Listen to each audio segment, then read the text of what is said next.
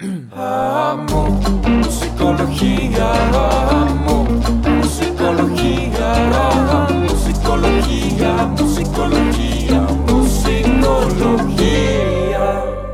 Buenos días, buenas noches, buenas tardes, buenas mañanas, madrugadas o la hora que sea. Bienvenidos. a Musicología, una semana más, un episodio más, y hoy tenemos una invitada de lujo. Tenemos, en lo personal, puedo decir con toda sinceridad y sin, sin intros de, de, este, de sobreinflar el, el intro, puedo decir que es una de mis compositoras latinas favoritas y en general de mis compositoras favoritas. Ella es Lorena Bloom, que ahí les va a grandes rasgos lo que hace Lorena. Lorena es cantante, multiinstrumentista, compositora y cantautora, es peruana y definitivamente una de, de mis compositoras favoritas. ¿Cómo estás, Lorena? Hola, ¿qué tal? Bien, aquí en mi casa. Sí, en esas estamos todos. ¿Cómo, cómo, cómo te, te está tratando todo esto? Bien, bueno, componiendo, produciendo, terminando la universidad también, eh, un poco de todo. Oye, porque aparte ve- ve- veíamos que eres una, una persona que le ha sacado mucho jugo la- a la cuarentena, ¿no? Con el, el último sencillo que salió y el video este, por Instagram y todo, creo que tú sí eres de esas personas que en la cuarentena van a salir este, más cultas, más leídas, todo, todo, palomita, todo. En verdad, o sea, no sé si más cultas y más leídas, porque la verdad es que no he podido hacer tantas cosas como me hubiese gustado, Ujú. pero de hecho sí he podido como componer un montón y pensar en un siguiente, eh, o sea, en siguientes producciones, ¿no? Sí, sí, sobre todo el.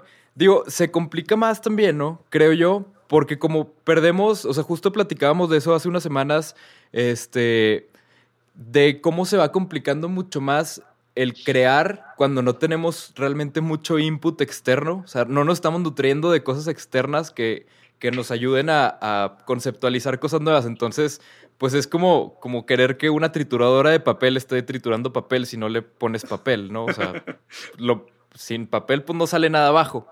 Y creo que esa es la parte complicada también muchas veces. Sí, o sea, sí me parece que eso puede ser algo complicado. Creo que a mí la cuarentena igual me agarró en un momento en el que justo venía con muchas cosas dentro que se estaban removiendo.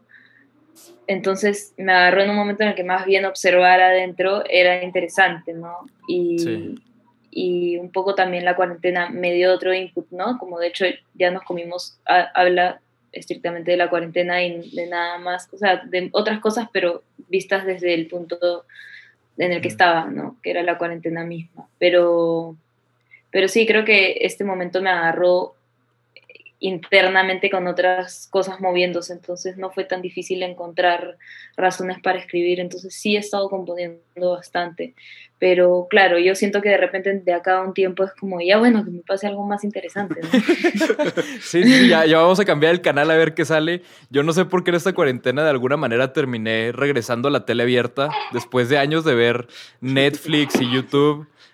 Ya, ya era demasiado elegir yo mismo que quería ver, entonces no sé por qué encontré mucho gusto en lo prendo y lo que hay hay y lo que no, ni modo. O sea, como que fue, fue mi manera de, no sé, de, de poderme relajar un rato, ¿no? Como no tener que elegir. Pero Lorena, hablando justamente de, de este último sencillo de Ya nos comimos, ¿qué onda con, bueno, primero la letra, la métrica y digo, también la producción me volvió loco. La producción, ¿qué, qué, qué pasa en la producción? La, ¿Quién la produjo? ¿Cómo estuvo el proceso?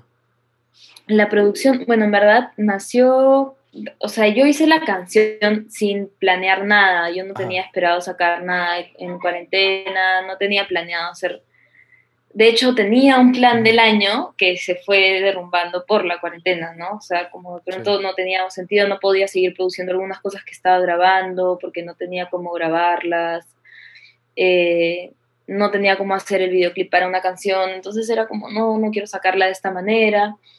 Y, y cuando hice Ya nos comimos, en verdad yo la, o sea, la hice con la guitarra y la voz nada más, y luego la pasé a mi computadora y yo empecé a jugar con mi sinte, con mi sintetizador, y hice un par de líneas y luego hice un montón de voces, que de hecho el coro tiene un montón de, de armonías, ¿no? Sí. Y me acuerdo que no, no tenía muy planeado hacer nada y de pronto la escuché y dije, ¿y si la saco?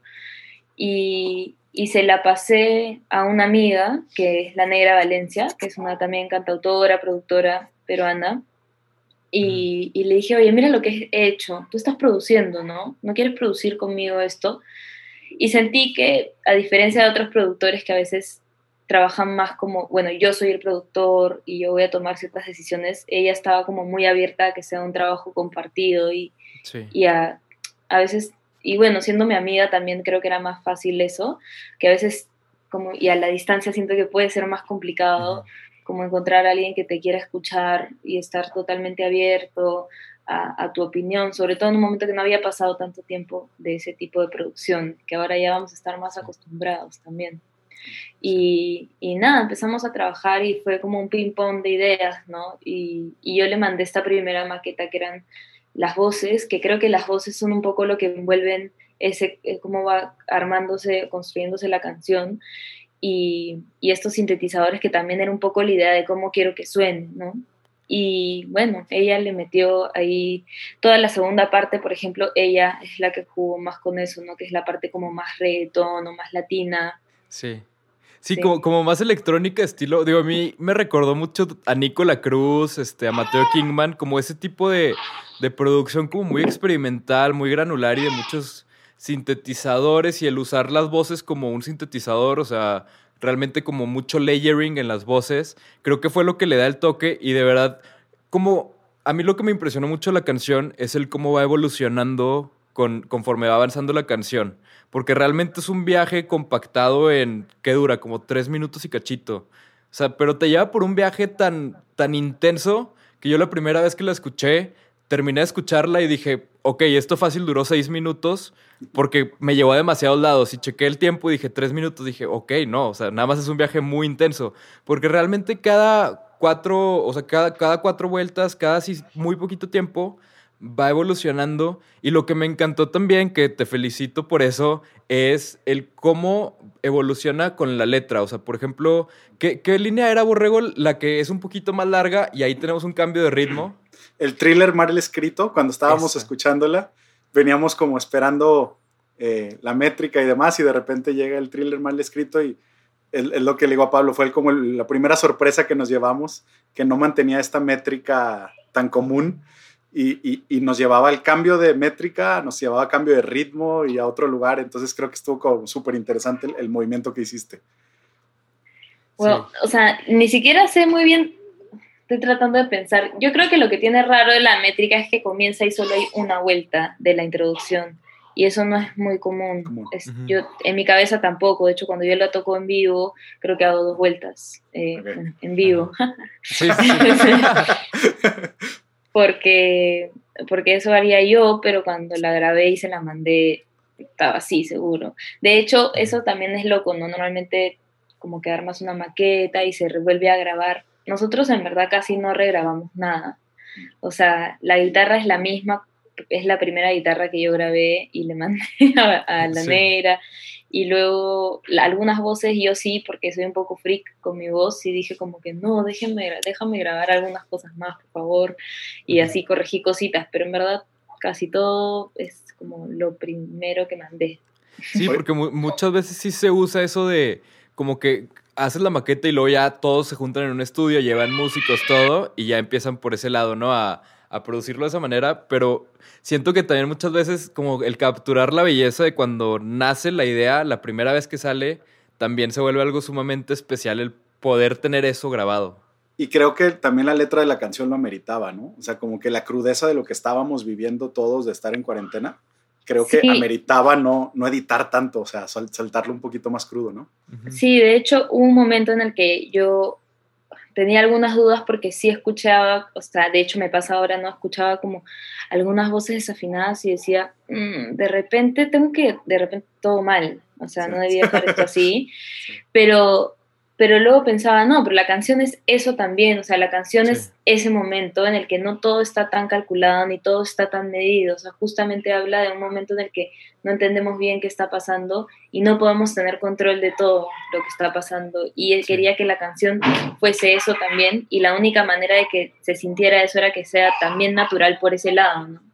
Sí, sí, totalmente. Y la verdad, la letra, yo ahí sí, como dice Pablo, te tengo que felicitar porque de este lado soy psicólogo y trabajo ahorita en línea con muchos clientes y la verdad es que creo que lograste capturar muy bien la esencia de lo que estamos viviendo, o sea, como, como especie humana, eh, como latinos, estamos viviendo esto y creo que lo reflejas muy bien en, la forma en que lo expresas en tu letra, el cómo estamos viviendo y cómo nos estamos sintiendo. Entonces, se me hizo súper interesante el, escucharlo y, creo que en las líneas vas expresando esto, esta desesperación, este hartazgo, pero también como tratar de disfrutarlo, pero cómo estamos luchando con nosotros mismos emocionalmente en esta cuarentena. Así es que eh, me parece súper interesante cómo lo trataste, muy atinado el sacarlo, qué bueno que sí decidiste compartirlo y creo que la forma en que lo hiciste también estuvo súper bien ejecutado, el hecho de no perfeccionarlo, sino dejarlo en esta crudeza, me parece como que, que muy padre. Y por el lado de, las letras, platicaba yo con, con, Pablo que me parece que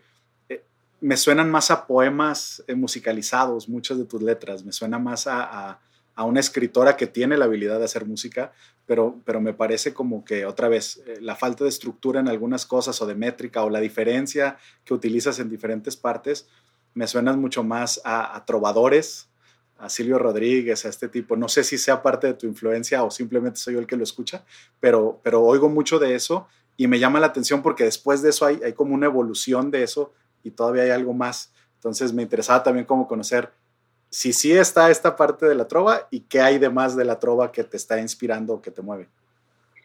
Sí, o sea, de hecho sí hay un montón de trova de lo que yo he escuchado desde muy, muy chiquita, ¿no? Eh, mis papás, bueno, en mi casa se escuchaba mucha trova y se le hacía mucha, se le prestaba mucha atención a la letra y creo que eso es un poco mi manera de ver la música también, o sea, me es muy difícil escuchar música y no escuchar la letra o hacer música sin pensar en la letra entonces, sí creo que, hay como esa importancia en la letra, en cómo se dicen las cosas, en qué, de qué manera puedes también usar metáforas o, jugar con eso, ¿no?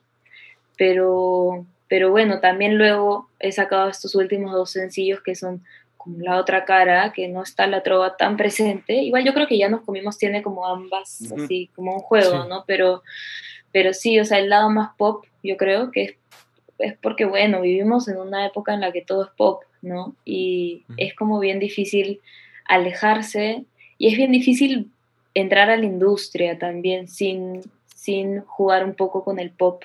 Entonces ahí está como el juego de cómo balanceo eh, todo lo como la parte como muy artística que quiero hacer y lo pop, ¿no? O, lo vendible. Sí, este, que no es lo que nos gusta normalmente, no sé, no es la parte más divertida, ¿no? Porque nosotros queremos hacer música, pero, pero igual le he visto cosas divertidas, ¿no? O sea, por ejemplo, hacer calzón me dio como, me, dio un, un, espacio mental como, no sé, o sea, me divertí un montón haciéndolo y hice el videoclip yo, entonces es como me dio la posibilidad de, descubrir un montón de cosas mías que no me había permitido porque estaba haciendo canciones y estaba haciendo muy tradicional, ¿no? Totalmente. Y además, digo, ahorita que justo tocas el tema de la composición, yo cuando descubrí tu música fue hace aproximadamente, yo creo, un año y medio en Spotify. Y de ahí lo único que hice fue que agregué tu disco a mi Apple Music, que es como donde agrego mi música ya cuando, o sea, pasa la prueba de Spotify, escucho el disco en Spotify y si me gusta lo agrego a mi Apple Music, ¿no? Que es como, yo lo veo así como mi, mi librería de oro, ¿no? O sea, ahí es donde agrego puros discos y este, y, y lo mantengo más selecto para el día que quiero escuchar un disco, recurro a mi Apple Music, ¿no? Una playlist, pues voy a Spotify. Entonces lo agregué a mi Apple Music y realmente pues no sabía nada de ti, o sea, no tenía idea quién estaba detrás de la música ni nada. Lo único que yo veía era pues la portada, ¿no? Entonces obviamente me empecé a hacer ideas de, de quién escribía esto basado en las letras, los conceptos y para nada me imaginé que fuera una persona de veinte y poquitos años. Y luego, después, ayer, o sea, ahí ya me había sorprendido, ¿no? O sea, me sacó de onda muchísimo. Y luego ayer haciendo la investigación, me vengo enterando que en realidad este disco, además, lo escribiste seis años antes de sacarlo. O sea, tenías, si mi matemática no me falla, que suele fallar, ¿eh? suele fallar, suele fallar. Disclaimer, suele fallar mi matemática, pero si no me falla, tenías 17, 18 años cuando lo escribiste, ¿correcto? Sí, o sea, de hecho yo hice este disco, o sea, no lo hice como disco, yo componía desde el colegio y cuando salí del colegio, empecé a cantar en vivo. Y después de cuatro años saqué un disco. O sea, después de cuatro años empezar a tocar en vivo estas canciones. Ajá. Y entre que las iba tocando, se iba armando como el set que más me gustaba, ¿no? Entonces, cada, Sí. di- cada año agregaba canciones nuevas, pero iban, Sí. algunas también las iba quitando. Entonces, así se fue armando el disco hasta que ya quería grabarlo y ya tenía las canciones un poco más como las había tocado. Entonces ya Ujú. tenían una, una... De hecho, por eso ese disco es tan como orgánico y, y no tiene tampoco muchas cosas electrónicas porque ni, ni mucho, tampoco tiene grandes arreglos, son como lo que se tocaba en acústico, porque yo lo tocaba con un percusionista y un guitarrista, Ujú. y, y eso era todo, ¿no? Y el guitarrista a veces hacía efectos con su guitarra y yo tocaba la acústica, pero eso era como el formato. Sí. Eh, pero sí, cuando las primeras canciones, o sea, la canción más antigua de ese disco la compuse cuando tenía 16, 17, 16. Órale, sí. ¿qué, qué, qué canción La es? más, Ana. Ah, uf. Aparte. Sí, o sea, Además de todo. o sea, me pudiste haber dicho otra canción y hubiera sido, bueno, está bien, pero Claro. fuiste a la más, a la más madura de todas. sí. Sí. Sí, sí, sí, pero digo, la verdad es que todos los temas que se tocan en este disco, la verdad, una de mis canciones y mis composiciones favoritas en general, no estamos hablando de Latinoamérica, estamos hablando en general, es la canción de Curar. Me encanta la letra, Gracias. me encanta el cómo fluye y la verdad es que, como que justo le, le comentaba a, a Borrego antes de empezar la entrevista, le digo, Borrego, he escuchado esta canción, yo creo que ya más de 100 veces en total, en todo el tiempo, y nunca me había fijado que no eran tantas líneas. Como que realmente lo que dices es, es tan profundo que te deja pensando muchísimo y siempre te da la, como el espacio para querer volver a, a preguntar y querer volver a, a saber más sobre la misma canción, que al momento que, que te das cuenta que ya la escuchaste 50 veces y que sigues sin poder terminar de descifrarla, pues no sé, o sea, cuando yo ya imprimí la letra y vi que eran tres párrafos, dije, a ver, espérame, ¿cómo, cómo- cómo llevo más de un año y medio tratando de descifrar tres párrafos y no me había dado cuenta ni que eran tres párrafos? ¿Cómo, cómo fue el proceso, Lorena, de, de la composición de, de Curar? Y digo, yo como fan en específico de esa canción sobre las otras, porque me fascina esa canción, ¿cómo sientes tú esa canción en, en tu ranking de ti misma? Que digo, yo sé que es algo que va cambiando constantemente, pero en tu ranking de tu trabajo, ¿cómo la sientes? O sea, dirías de que, ¿sabes qué? La verdad me quedó muy bien o dirías, ah, está flojita. De hecho, esa es una de las canciones que más me gusta también del disco, a mí, porque... Estamos de acuerdo. Porque también dentro de como, siento que es un disco igual que tiene un montón de canciones bien densas y bien como, ugh, o sea, como bien cargadas. Sí. Y esa en general es una canción como de bien de liberación, ¿no? A pesar de que no es una canción feliz, para mí era una canción de paz, o sea, era realmente, y siento que es una canción que a pesar de que es antigua, cada vez que regreso, o sea, cada vez que la canto le da sentido a lo que estoy viviendo, o sea, como Sí. que Cíclica.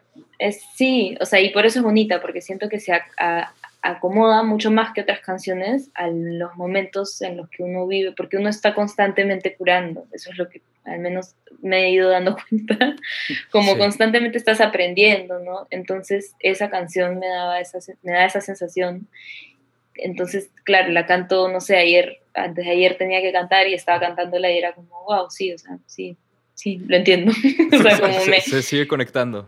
Sí, y de hecho, bueno, el proceso de componerla fue, no creo que me haya tomado mucho tiempo, o sea, no sé cómo fue, pero creo que fue bastante rápido y creo que debe haber sido una sentada a componer.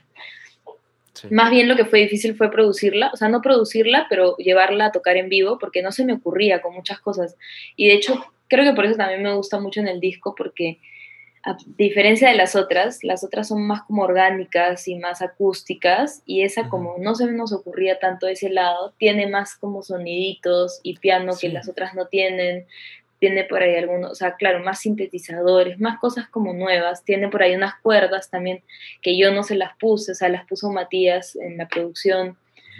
Entonces habían cosas más novedosas para mí, que yo las otras canciones las he tocado tanto que también llega un punto el que era como agotador. Y esa canción la había tocado, pero mucho menos, y no tenía la versión, o sea, no se nos ocurría cómo armarla. Entonces, escucharla producida también fue como, ay, qué bonito. O sea, me acuerdo Sí. que la escuché cuando me la mandaron y fue como, wow, qué, qué bonito esto, no, no lo había imaginado así. Es que tiene la producción esta parte de, bueno, o sea, yo, ese tipo de producción, yo en lo personal, para referirme a ella, le digo así co- como producción de soundtrack personal, que básicamente la producción está hecha pensando en, es una persona con audífonos y le vas a pintar una atmósfera a su alrededor. Entonces usas mucho panning y muchas cosas así para ponerle que si el pianito por acá, las cuerdas que mencionas así, el mover cositas alrededor, ¿no? Campanitas por aquí, por acá. Y se me, a mí me encantó eso también de la producción, porque es una producción cero invasiva, o sea, es una producción que realmente lo que hace es, lo que tienes que escuchar es la voz, es lo que está diciendo Lorena, y nosotros somos la producción, nos vamos a quedar aquí atrás, nada más entreteniendo, así como que el panorama, mientras tú escuchas lo que está ahí enfrente, o sea, es, es como producción de escenografía, o sea, es como, lo importante es esto, y la escenografía Sí. está atrás, ¿no? Y se me Sí. hizo la mejor approach que pudieron haber tomado para esta canción, porque realmente la letra es sumamente poderosa. Digo, me gustaría leer un pedacito de la letra, porque, t- te digo, de verdad, yo soy muy, muy fan de esta canción. Entonces, para la gente que por alguna razón esté abajo de una piedra y no la haya escuchado, me gustaría que escuchen este pedacito nada más que voy a leer como si fuera poema, que aparte queda súper bien como si fuera poema. Venga, Y- venga, Pablo. Que, Tu, sí, oportu- tu oportunidad de, de Oye, declamar. Borrego, esto debería. Tú eras el que declamaba cuando estabas en, en qué? En prepa, ¿no? Tú eres el que declamaba. Es correcto, pero, pero eh, todos disfrutaremos más que lo hagas tú. Venga, Pablo. Es un buen punto. Bueno, no, no lo voy a hacer tampoco con voz de declamador, pero ahí les va. Es. la- las primeras, la primera, como el primer párrafo es. Cuando tratas de curar y lo entiendes luego de un año, cuando tratas de encontrar palabras que hagan menos daño, porque no puedes perdonar y entender que es parte de esto, darle la vuelta a la realidad y que todo nos toma un tiempo. O sea, nada más en eso, ya a mí ese primer párrafo me ha tomado más de un año poder como que poner mi cabeza alrededor del concepto y de la fuerza de palabras que usas. Oye, déjame, déjame, déjame le agrego a eso que yo siendo psicólogo y tratando de ayudar o simplemente acompañar a personas en procesos de curarse a sí mismas, te puedo decir que la forma en que condensa el proceso de necesitamos dar tiempo, entender que es parte de esto, eh, todo eso, o sea, es justo lo que se necesita, o sea, Bueno, me hubiese, Ah. gustado igual entenderlo luego. O sea, porque eso lo hice siendo bien chivola. Entonces, sí siento que hay cosas que en ese momento fueron muy claras, pero como que luego, por eso digo que luego me han servido un montón, porque luego cuando canto esta canción hoy en día, con otras cosas pasándome, cosas como sintiendo cosas mucho más intensas que cuando tenía, en ese momento tenía 18 años, 19 años, cuando cumplí 19 años. No estoy muy segura cuántos años tenía. 18. este, tenía 18 años, entonces, de hecho, ahora digo, pucha, eso no era nada. O sea, es más, esa canción está como todo eso que yo digo también es un poco dedicado a lo que yo sentía que la otra persona también necesitaba, más que yo necesariamente, ¿no? Ok. Sí. Entonces, fue como, ahora por eso me sirve un montón. Lorena, Es que- entonces nos queda claro que este, esta canción es tu principito, ¿no? Porque si la lees de niño es algo y ahora la lees de adulto y es otra cosa, creo que va, también tiene, va ese- evolucionando, ¿no? Tiene esa habilidad la canción, porque como dices, lo, escribiste en un momento cre- creyendo entender algunas cosas y ahora te das cuenta que es el mismo proceso en otra parte de tu vida o en otras este, relaciones, pero la verdad es que sigue siendo igual de válido y, tiene su belleza en las dos partes, desde la ingenuidad más joven a allá los problemas un poquito mientras avanzamos en la vida, pero la verdad es que sí, sí tiene esa habilidad. Yo te quería preguntar, Lorena, de, de tu estilo de escritura, si, si eres escritora eh, de inspiración o eres escritora por hábito, es decir, ¿sueles obligarte a ti misma a escribir o es cuando tengo la necesidad de decir algo lo hago? O sea, sí me obligo a escribir a veces, pero mm, no es algo que hago mucho. Lo he hecho cuando he sentido así como que, wow, no compongo hace mucho tiempo, pero en verdad no es algo que, o sea, trato de no obligarme. Por suerte, no he necesitado obligarme tampoco. Creo que cuando necesitas obligarte es cuando de pronto hay como una constante de tener que hacer canciones. Yo no, o sea, no tengo un apuro en hacer un segundo disco. O sea, creo que mentalmente sí, o sea, yo a mí misma me presiono para ese tipo de cosas, pero al mismo tiempo, hoy en día tampoco es como la necesidad del segundo disco es igual que antes, ¿no? Creo que ahora existen Sí. los sencillos y tienes esa facilidad de seguir reinventándote o seguir descubriéndote dentro de los sencillos, pero me gusta mucho más componer cuando algo se mueve en mí y algo me mueve a componer. Y de hecho, no siempre hay el tiempo para componer porque, porque tienes que no sé, no sé si el tiempo, siento que por ejemplo la cuarentena eso, eso me lo ha dado no solo por el tiempo, pero también por el estar solo. Y es bien difícil darse tiempo para estar solo cuando tu vida está como yendo de un lado a otro y tienes que cumplir y cumplir y cumplir y crecer y crecer y crecer. Y hay este empujón de, de también en la industria de hacer, hacer, hacer y uno dice, pero espérate, yo tengo que hacer la música, ¿no? Y, y creo que hay como, sí me he obligado alguna vez a componer, pero como ejercicio de cosas que me interesan igual, o sea, como me ha pasado que estoy caminando y digo, qué chévere sería componer sobre X y no tiene nada que ver conmigo. Y digo, y sería paja porque no es algo tan personal, es más bien pensándolo en si yo fuese esta situación, si yo viviese esta situación, ¿qué compondría, no?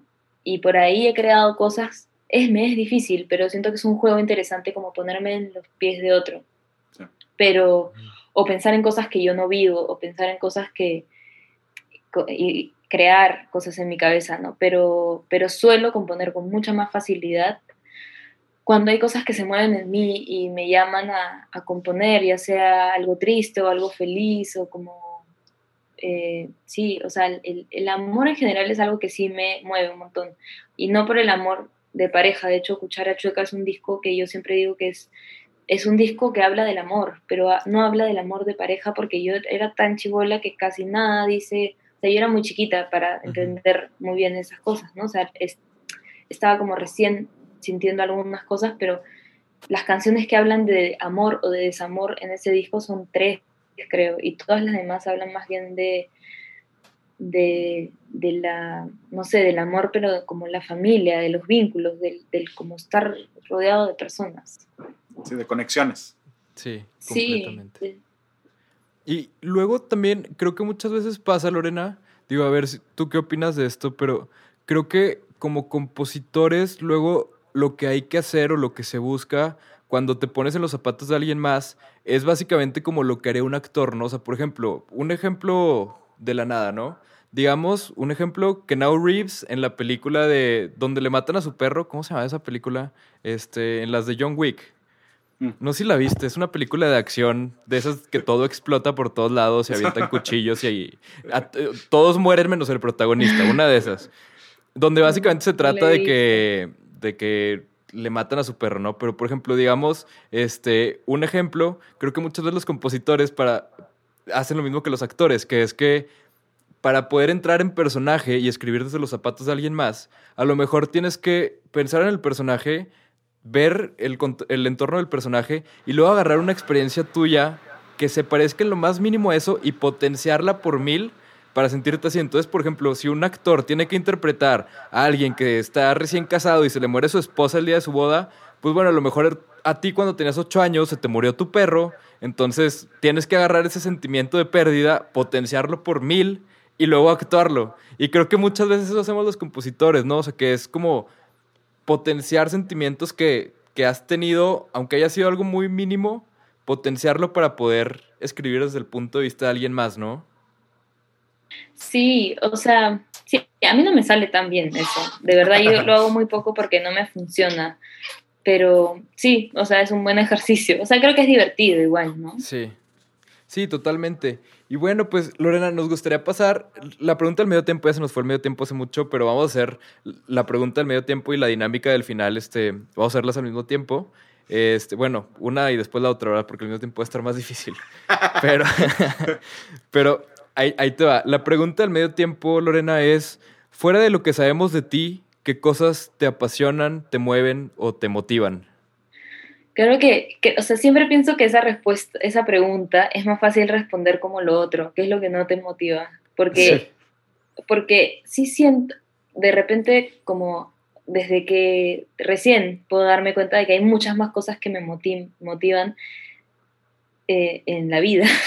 Sí, bien. De hecho, hacer música es como, creo que es algo que he hecho desde muy chiquita y siempre pensé que iba a estar ahí. De hecho, el otro día alguien me preguntaba, te imaginaste que, o sea, te imaginaste que ibas a ser cantante y le dije, más bien, nunca imaginé que no iba a ser músico, o sea, nunca me imaginé que era algo que no iba a existir, sí, pensé en estudiar otras carreras y pensé hacer otras cosas también, pero nunca pensé que no iba a estar.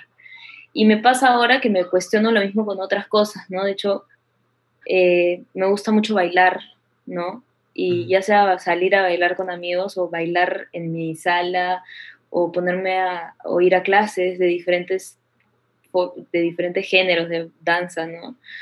Hice ballet unos años, luego he hecho danza contemporánea, luego he probado cosas más urbanas, que no es mi fuerte, pero me parece como divertido moverme. y Sí. luego viajar, caminar. De hecho, una de las cosas que más me gusta hacer y que más me ha costado esta cuarentena, porque yo lo estaba haciendo un montón y justo era verano, era salir a caminar a la calle con audífonos, irme a ver el mar y, y estar en la playa. La playa también es hecho un lugar que como que es como mi segundo hogar. y si puedo estar en la playa, mejor. Entonces, ese tipo de cosas, ¿no? Estar con la naturaleza. De hecho, ahora, bueno, no sé si ahora, pero ya hace varios años, ¿no? Como cosas, no sé si cosas, pero personas que me motivan. Es mi sobrino que tiene seis años.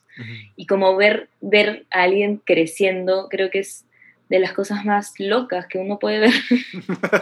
Sí, Sí. sí, sí. sí. Digo, creo que Borrego lo puede corroborar porque Borrego sigue, este, en, en- como es papá primerizo también, Borrego, entonces, este, está pero vuelto loco y, y es, este, ¿cómo- ¿cómo te describirás como papá, Borrego? Siempre, siempre he dicho que, que este es el rol de mi vida. Este, creo que este es, esto es todo lo que aprendí era para tratar de enseñárselo a alguien más y era para tratar de, de acompañar a alguien más en su crecimiento. Y, y siempre he dicho que incluso me, me considero que, que todo lo que aprendí de psicología se te olvida cuando eres padre, porque son tantas las emociones que están de por medio que lo que sabes deja de importar, ¿no? Y es lo que sientes y, y eso. Entonces sí, y, y justo, justo lo que decías, creo que ahí te perdimos tantito. Ahí está, estoy. Ahí está. Ya. Este, estamos de vuelta. Decía Sí, que, no justo eso que dices de ver crecer a alguien es un proceso loquísimo, sí, y es una responsabilidad súper bonita de acompañar a alguien creciendo como tío, como papá, como amigo, como sea, pero creo que es un- una experiencia muy bonita. Completamente. Sí, Pues- totalmente. Ahora pasamos, Lorena, a la última parte de la entrevista, que es la dinámica que te contamos al principio, que es el jam de asociación. Te vamos a ir diciendo, primero te voy a decir yo cinco palabras y me vas respondiendo lo primero que se te venga a la mente. Puede ser la primera palabra que se te venga a la mente o la primera imagen que se te venga a la mente. ¿Te, parece? ¿Lista? Qué miedo, ya. Ahí va. La primera palabra es encajar. Ay, lo primero que se me ocurre es desencajar. Buen punto. Escribir. Crecer, Sentir. Vivir, Roto. sintiendo, Reto. crecer, ok. Vas, borrego. Guitarra, canciones, miedo, pared, lluvia, mojado, juego, reír, pandemia. crear. Bien, Excelente. muy bien. Lorena, pues creo que eso es todo por nuestra parte. Te agradecemos muchísimo el haber aceptado nuestra invitación. Yo te vuelvo a felicitar y de verdad de corazón te digo, me encanta tu música. El disco de Cuchara Chueca es uno de mis discos favoritos de, en todos los discos que hay. De verdad está en mi top, en mi top top Muchas de gracias. mis discos favoritos y me gusta muchísimo. Y para la gente que nos está viendo desde su casa, que no conozca a Lorena, háganse un favor, por favor, y vayan a ese Spotify. vayan también a YouTube porque tiene muy buenos videos. El, el video de, de Caribeña que, que dirigió tu hermana también. Creo que hay un gran, una gran piscina de, de contenido donde, donde brincar y, y ver muchísimas cosas súper interesantes. Entonces, háganse un favor y vayan a ver a Lorena. Estás en todos lados como Lorena Bloom, ¿no? Bueno, como Lorena Blume. Sí, sí, como Lorena Blume y bueno, en Instagram como Lorena Blume Música, ¿no? Pero sí, vayan, síganme. Sí, sí, sí. Muchas gracias, en recomendado. verdad. No, ha sido una Lorena. linda entrevista. Muchas gracias por esas preguntas. De hecho, a veces extraño como poder conversar así, así que ha sido Pues, una bonita tarde. de Cu- cuando, cuando se te ofrezca, Lorena, tienes las puertas abiertas en musicología. Este, para lo que se te ofrezca, aquí siempre estamos listos para otra entrevista y para volver a platicar. La verdad, nosotros también nos encanta. Y pues sobre todo el poder platicar con alguien que admiramos y hacerle las preguntas de las dudas que nos quedaron después de escuchar su, su música es algo que nos gusta mucho hacer. Yo, No, yo agregaría que, que si también se quieren divertir, vayan a ver el video de Calzón. Se nota que ella se divirtió y se divierte uno viéndolo con sí. los Sí. colores y los movimientos y el baile y demás. Entonces, también está una oportunidad de sonreír, además de, de, como dice Pablo, escuchar todo el disco de Cuchara Ujú. Chueca. Creo que es una, una buena opción. Y de las pocas cosas creo que, que podremos agradecer de salir de esta cuarentena fue esa canción que nos regalaste. Este, así es que. Muy, muy buena. Muchas, muchas felicidades por lo que hiciste y pues, esperamos que hayan disfrutado y, y que se den la oportunidad de conocer también a Lorena Blum. Muchísimas gracias, en verdad. Ha sido un placer estar aquí y gracias por sus, por, por sus bonitas palabras. Gracias, Lorena. Pues les agradecemos tener mucho a todas las personas que nos están viendo desde su casa. Ya saben que Sí. tenemos un episodio nuevo todos los lunes. Los invitamos a, a suscribirse a- al canal de YouTube, también en Spotify si están en Spotify. Y pues también a unirse a las redes en caso de que, de que quieran seguir viendo todo esto y sabiendo que sigue, qué más viene. Y pues nada, por último, muchísimas gracias, Lorena. Y nos vemos la Gracias. próxima semana con un episodio nuevo. Bye. Nos vemos. Chao.